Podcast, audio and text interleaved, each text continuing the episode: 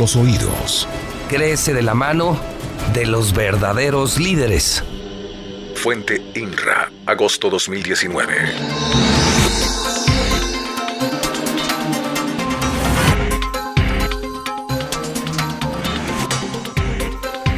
Nueve de la mañana, 46 minutos hora del centro de México. Qué lunes, caray.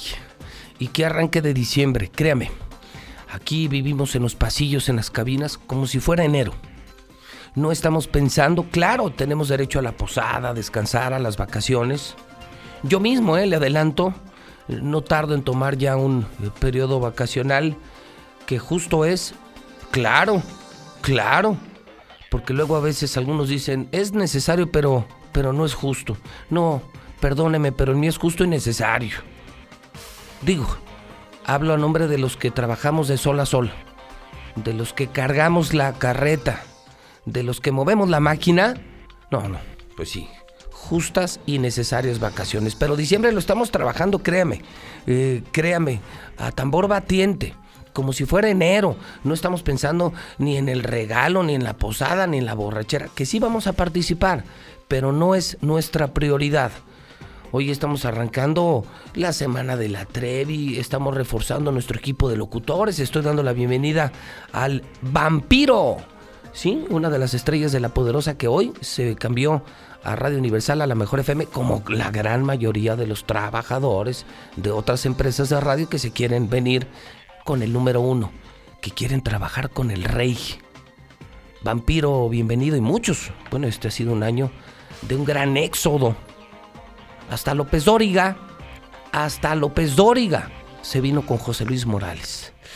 Bueno, tengo mesa, porque además no descansa la información. Y fíjese que hay chismes, ¿eh? Hay chisme, hay chisme. Lucero Álvarez, buenos días. Con el gusto de saludarlos, Pepe. Toño Zapata, buenos días. ¿Qué tal, Pepe? Muy buenos días. Bueno, pues los escucho. A ver qué nos prepararon. Diciembre que parece ser un mes polémico, controvertido. ¿Qué prepararon para esta mañana? ¿Quién, Pepe. quién levanta la mano en la mesa? Si quieres, las damas empezamos, A ver, ¿no? venga. Pepe, eh, fíjate que el fin de semana se cumple el primer año de la toma de protesta o el primer año de gestión del presidente López Obrador, pero también en Aguascalientes tenemos lo propio. El fin de semana, hablando del 1 de diciembre, concretamente el día de ayer, estamos a, pues a tres años de distancia de haber iniciado la gestión de Martín Orozco Sandoval, a la mitad de su sexenio. Fíjate Exactamente. Buen dato, es cierto, también un primero de diciembre Sí, de hace tres años. así es. Llegó al poder Martín Orozco Sandoval. Sí, ya vamos exactamente a la mitad. Ok. Y que a la mitad vale la pena hacer recuento de, de las cosas que han pasado durante su sexenio o durante sus primeros tres años de gestión. Y me parece que lo que más ha estado circulando en redes sociales es el tema de los cambios que se avisoran en su gabinete. Creo que ya hace un par de semanas hablábamos de los últimos, que prácticamente más bien fueron enroques, no tanto cambios, porque solamente unos funcionarios fueron Sí. trasladados a, a otras Sí, dependencias. tienes ¿no? razón, la verdad es que fue tú te pones aquí, tú te pones allá, pero fue más de lo mismo. Son los mismos Así en otras como- áreas. Como decimos, ¿no? Más de lo mismo. Pero entonces al comenzar la segunda mitad, ¿acaso tienes algún chismecito, Lucero?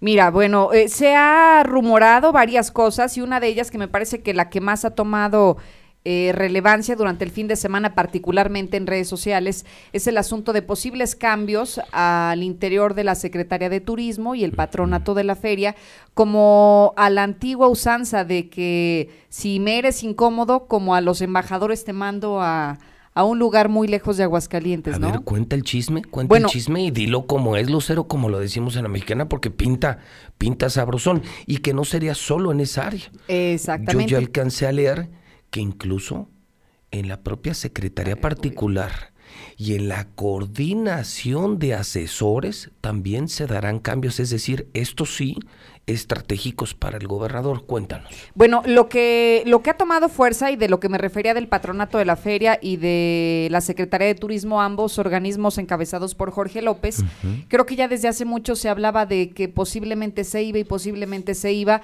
pero parece que este rumor ha tomado más fuerza y señalan que justamente lo habrían de nombrar como un representante de Aguascalientes a nivel federal y que entonces de alguna manera lo lo separan del gabinete más cercano de Martín Orozco Sandoval. bueno, de hecho te sacan del gabinete por completo. Exactamente. O sea, ¿significa, Lucero, que me estás diciendo que por fin entendió el gobernador?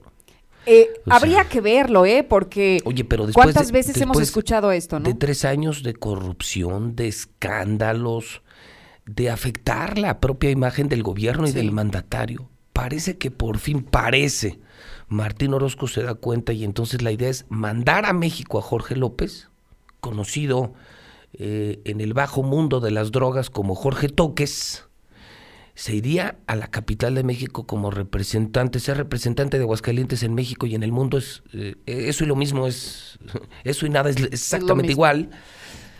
Y, y entonces se quedarían libres turismo y patronato. Sí, porque además hay que recordar que nunca se hizo una fusión hablando en lo legislativo, o sea, sí son dos organismos independientes y debería entonces de pensarse en dos personas que lleguen a estos dos organismos. Le vendría, bien al Goberto, yo no sé qué opines, pero digo, lejos de filias y de fobias y de la amistad que les une, que creo que eso queda muy claro. Creo que pues el gobernador sí se tardó, pero como dicen, más vale tarde que nunca, la mitad de su sexenio dice, Jorge López, me haces mucho daño, son demasiados escándalos, te metes en problemas todos los días, que no es la función de un servidor público, me metes en problemas todos los días, gozas de una pésima reputación pública, la gente te ve como corrupto, adicto a las drogas, consumidor de cocaína, vamos, no eres un ejemplo de la sociedad y te saco del gabinete. A mí me parece, Toño, que es sin duda alguna el cambio más relevante. No, y además es sintomático, Pepe, porque también hay comentarios, no son rumores, son comentarios al interior del gobierno del Estado que en el tema que se reveló aquí en esta misma mesa con respecto a los camiones kilotón, se le preguntó a Jorge López si tenía la posibilidad de exigir un derecho de réplica aquí con nosotros. ¿Y qué crees? ¿Qué? Que no. a ver, a ver, a ver. Él mismo dijo que no, no tenía no tenía ganas, ni motivo, ni sentido solicitar un pero, derecho de Pero si de eso pide su limosna de venir a la mexicana, ha venido aquí a la puerta a grabarse, a hacer el ridículo, y hoy que lo has aludido con una investigación periodística de seguir haciendo negocios con el gobernador, ahora ya no quiso réplica, no. lo cual significa que no tiene nada que decir. Es correcto. Que no hay nada que aclarar. Así es. Ah, caray. A ver, entonces, se iría Jorge López. Eso es lo... y, y, se dice quién llegaría a turismo o quién llegaría al patronato o todavía no hay nombre. No, todavía no hay nombre. Incluso, Pepe, otro de, otra de las áreas de las que se había estado hablando mucho es en la Secretaría General de Gobierno, que también posiblemente habría cambios. Lo que no se ha tratado todavía de, de dejar preciso es si sería dentro de la estructura o del titular del área, exactamente. Aún no se sabe. Lo que sí es que ustedes recordarán que incluso eh, hace un par de semanas, cuando se hicieron estos enroques de los que ya habíamos platicado, se habría anunciado que vendría un segundo paquete de cambios. Este es el segundo que estamos esperando. De los temas que hoy hablamos es de la segunda parte que aún le faltaba a Martín Orozco hacer de ajustes exactamente a la mitad de su seguramente van a aplaudir muchos panistas y muchos integrantes del gobierno que no soportan a Jorge. Y lo que llama la atención, Pepe, más allá, por ejemplo, de los cambios que se avisoran es en cuáles no ha habido cambio. Fíjate que eh, consultando, digamos, eh, un poco el histórico de las notas periodísticas, ha habido áreas en las que definitivamente no ha habido cambio desde el primer día del gobierno de Martín Orozco y hay cuatro que me llaman mucho la atención. Es el tema, por ejemplo, del Instituto de Educación, es el tema del Instituto de la Cultura, del Instituto del Deporte, del canal oficial, el canal 26 y el área de gestión urbanística. De ahí en más, todos ha habido cambios desde el titular, desde la cabeza de las áreas, hasta dentro de su misma estructura. Entiendo que se iría también Chuy Santana. Chuy Santana dejaría de ser el jefe de asesores del gobernador o jefe de la oficina del gobernador, que es exactamente lo mismo, y su lugar lo ocuparía Jaime González. Jaime González, quien al parecer habría quedado huérfano con los primeros cambios. Jaime González, que es un hombre recto, serio, creo que es de lo salvable del equipo de Martín Orozco, sigue siendo mi opinión personal, aunque me insisten y me dicen lo contrario.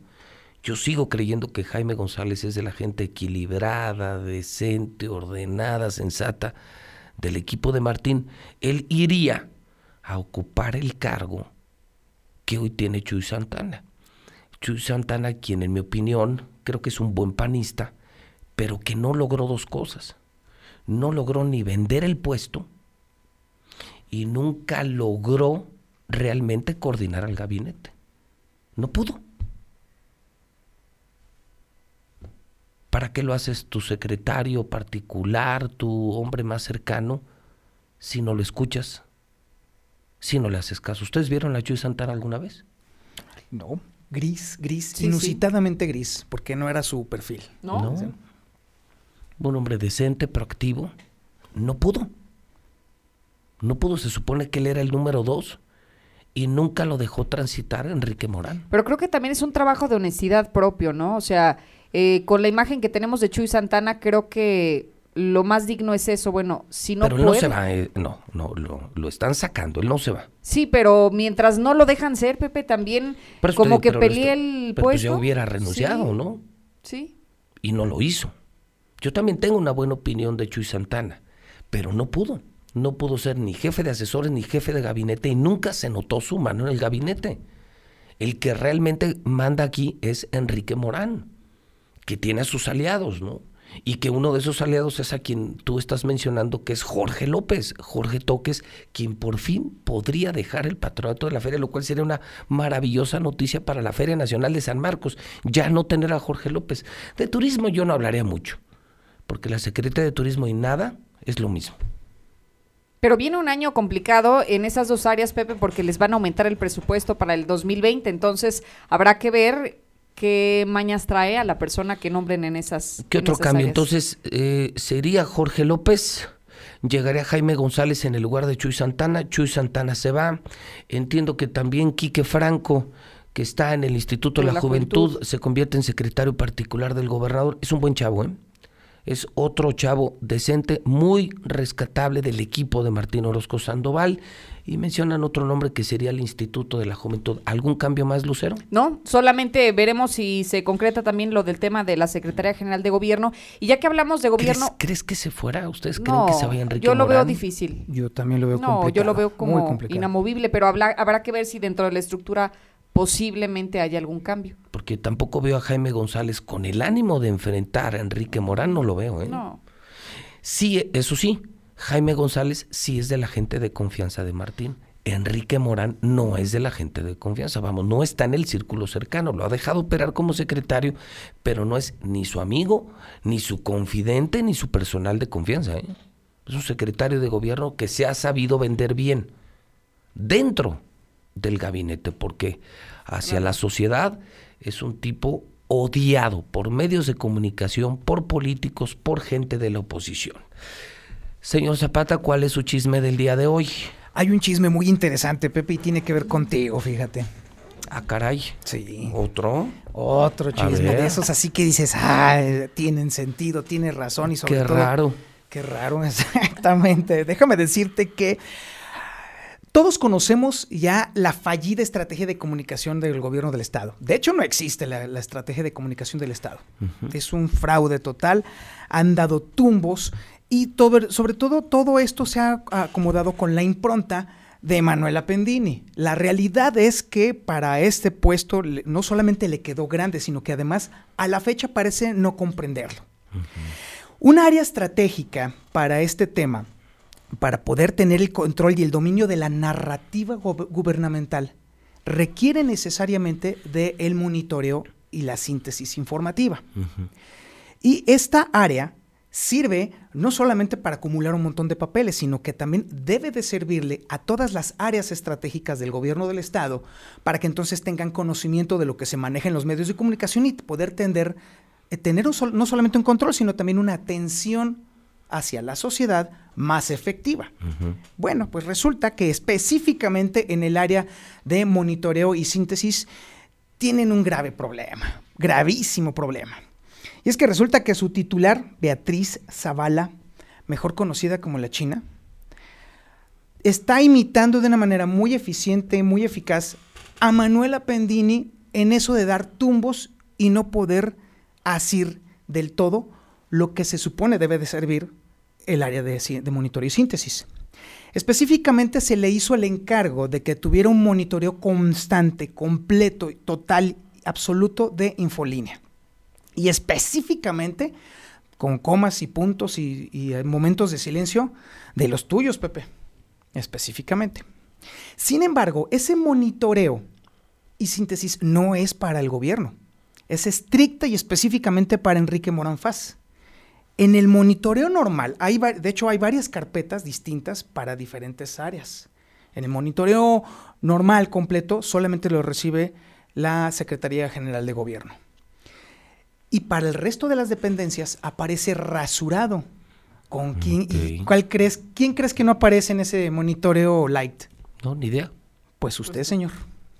Ok, entonces la idea es no contaminar ni al gobernador ni a varios funcionarios de lo que se dice en la mexicana. Y el único que tiene derecho a saber lo que pasa aquí es Enrique Morán. Exactamente. Pero de acuerdo con la información que se corre dentro del mismo gabinete. Sí. Cuando estamos de acuerdo y sabemos que esos funcionarios están oyendo el programa, están en su oficina y cuando van en su coche, los choferes me lo han dicho un millón de veces. Lo escuchamos todos los días. Es precisamente la razón por la cual incluso los funcionarios se han visto obligados a escucharte. Porque si no, no Porque no reciben la información y porque además aquí se dirime la agenda política, social de Aguascalientes. Si no escuchas Sinfolínea, si no escuchas a José Luis Morales, estás perdido, no tienes idea de qué o sea, Entonces, los urbaneros tienen prohibido escuchar el programa. empezar. Y los funcionarios del gobierno tienen prohibido saber qué se dice en el programa. Es correcto. No ha faltado. ¿Qué estupidez más grande, qué estupidez más grande. Sí, es una idiotez. Los funcionarios se han visto obligados en algunas ocasiones a solicitarle al área de síntesis que por favor pues les pasen la información de lo que se dijo con José Luis Morales, a la cual doña Beatriz se ha negado rotundamente. Porque son instrucciones de Así es, porque parece ser que la enfermedad mental, sí, la enfermedad mental que tú le has provocado al gobernador, es en la que sientes calofríos cada vez que escucha tu nombre, pues parece ser que temen que pudiera ser contagiosa y entonces que todo el mundo dijera una pandemia. Exactamente, entonces todos van a estar con el síndrome de Pepe Morales, del miedo. Además, imagínate una enfermedad psicológica de ese tamaño mezclada con la obesidad del secretario de gobierno, bueno, nada más imagínate, ¿no? Es el fin de tus días, gordo y loco. Pues pero es que además la obesidad también es, es en el tema mental, pero ahí sí es mórbida, grave, en el sentido de tener tantas telarañas en el cerebro que no te permiten entonces el uso de, los, de las neuronas para otra cosa que no sea precisamente la atención ciudadana, porque en este programa y particularmente en la sección de WhatsApps se dirimen precisamente todos los temas que están pendientes. Pero el hecho de que tú, por órdenes o instrucciones del área de comunicación social, no se le pase esa información a las dependencias, no solamente obliga a los funcionarios a estarlo escuchando, sino también ellos mismos instalar sus propios sistemas de monitoreo con su gente o en su defecto comprarle a otras personas ese monitoreo o pedirle a los reporteros cuando están grabando alguna zona, oye, pásame lo que dijo Pepe, oye, ¿no tienes lo que dijo Pepe? No voy a decir nombres porque sería pisar callos, pero incluso a mí me han pedido, por el amor de Dios, pásame, lo que dijo Pepe tal día. Por favorcito santo, mándame lo que dijo Pepe aquel día. Bueno, yo termino esta mesa. Entonces está lo de los cambios, está lo de Jorge López, está esto muy interno de gobierno, pero yo sí le tengo al público el coraje de la semana. Cumplidos entonces un año de López Obrador y cumplidos tres años de Martín Orozco Sandoval, comenzando oficialmente el conteo regresivo y ante la falta de resultados que me parece en lo local son más evidentes, el retroceso económico, educativo, sanitario, cultural, laboral, comercial. Al gobernador le fue presentado oficialmente la semana pasada el proyecto de construcción del nuevo lienzo charro que di a conocer el viernes muy temprano. Se va a construir, se va a realizar para que dentro de dos años vengan unos charros de toda la República Mexicana. Un lienzo charro que jamás se va a volver a usar en una actividad, mira, yo no tengo nada, yo no sé qué, qué opinas tú, Lucero, y qué opinas tú, Toño, de la charrería. Yo creo que la charrería es una tradición mexicana. Pero me parece que no hay peor ciego que el que no quiere ver. Hay muchas actividades que han entrado en desuso. No sé si porque es un mundo más comunicado, más globalizado, Pero hay que ver, por ejemplo, cómo cada vez la gente va menos al béisbol. Hay incluso un, dicho, ¿no? Eh, eh, cuando algo es muy aburrido, la gente suele compararlo con una charreada. Cuando vas a una boda muy aburrida, a un evento muy aburrido, dices, no, esto estuvo más aburrido que una charreada. Los charros ya no tienen capacidad de convocatoria. Es una gran tradición mexicana. Yo soy amante del béisbol, del rey de los deportes. No soy charro, no soy seguidor de la charrería, pero sigo creyendo que es una gran tradición mexicana que sin embargo cada día tiene menos y menos y menos seguidores. O sea, no hay por qué invertir y otra, ya teniendo tres lienzos charros, el proyecto es de 80 millones de pesos.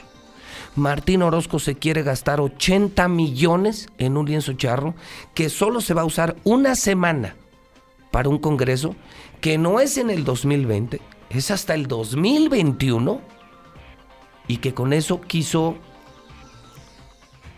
que no se hablara de su gira fallida por España y por Marruecos.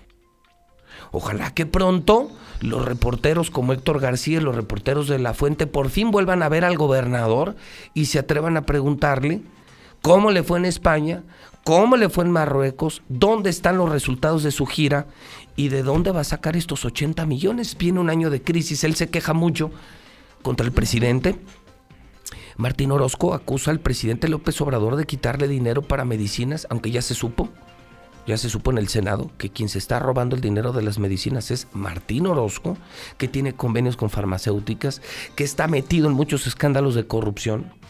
Pero insisto, sí hay para pasos a desnivel donde hay negocio. No hay para libramiento, no hay para medicinas, no hay para escuelas pero sí hay 80 millones para un maldito lienzo charro. ¿Te quieres enojar un poquito más, Pepe? No, a mí esto ya me parece indignante. No sé si tengas algo para enojarme más, a ver. Bueno, pues bueno el pueblo, el pueblo, mira, eh, finalmente eh, yo te puedo decir, yo no dependo de lo que haga el gobernador. La mayoría de mis ventas están fuera de aquí o con comercios que deciden fuera de aquí. Pero hay, eh, me parece un enorme sector de la población que sí depende de las decisiones de este infeliz y entonces ellos sí se van a, ver afectados. Son los que votaron por él, ¿eh? ¿eh? Nada más si recuerdo. Son los que por 500 pesos y una despensa votaron por Martín Orozco sabiendo que era un delincuente, que tenía órdenes de aprehensión, que tenía malas mañas, que tenía mala fama, no le importó. Y bueno, son los que ahora le están pasando mal. Bueno, pues entonces vamos a complementar ese enojo para echarle a perder el desayuno a mucha gente. A ver. Porque resulta que el 8 de abril del 2015, la anterior administración del gobierno del estado dio a conocer que se iba a hacer una inversión de 128 millones de pesos en la isla San Marcos que incluía un lienzo charro. Es decir, se está volviendo a hacer de nueva cuenta toda la infraestructura, se está volviendo a cobrar toda la infraestructura. Ya habían sido invertidos 128 millones de pesos, incluido el lienzo charro, y otra vez van a invertir 80 y tantos millones de pesos en otro. Sí, como, si, como si hicieran falta, ¿no? Bueno, han sido excesos, porque ya se tenía un lienzo ejemplar a nivel nacional, y por un tema legal, y, habrá que decirlo, por un capricho político, no se arreglaron con el dueño. Esto fue en el sexenio de Carlos Lozano, por un capricho del gobernador, no se arreglaron con el dueño, y ahí tenemos mocho, un precioso lienzo charro. Luego, ante esa mala negociación, se decide hacer uno nuevo que costó más de 100 millones. 128 millones. Me dicen, yo no soy charro, ni lo conozco, me dicen que es una porquería de obra. O sea, lo que se hizo en el sexenio pasado, sí, al pan pan y al vino vino. Que el lienzo charro que hizo Carlos Lozano es una porquería, pero sin embargo existe. o sea, sin embargo, ya hay uno mocho y ya hay uno terminado, y hay uno privado de una familia Muñoz que me dicen, yo no lo conozco tampoco, que es un lugar increíble de donde, primera, donde caben cinco mil personas. Y sí, hoy anuncia Martín que a pesar de eso, él todavía va por otro lienzo charro de 80 millones de pesos. Es que creo que lo indignante es primero que no se necesita y segundo que hay tantas áreas, hoy hablamos de 164 suicidios, Pepe, no pudieron darle más dinero al tema del sector de salud mental y hoy hablan de 80 millones de pesos para algo que no se ocupa. Confirma que cuando hay negocio, entonces como gobernador le inviertes. Si hay moche, le invierto. No hago el libramiento carretero porque no me dieron moche. No compro medicinas, por ejemplo, para esto, para el centro de salud mental, porque no me deja dinero. Pero, pero, el lienzo charro sí me va a dejar dinero. El lienzo charro sí me va a dejar dinero. Entonces, a mí esto ya no me gustó. Señores, vámonos. Buenos días, Pepe. Muchas gracias, Pepe. Buen día. Bueno, son las 10 de la mañana con 11 minutos en el centro del país.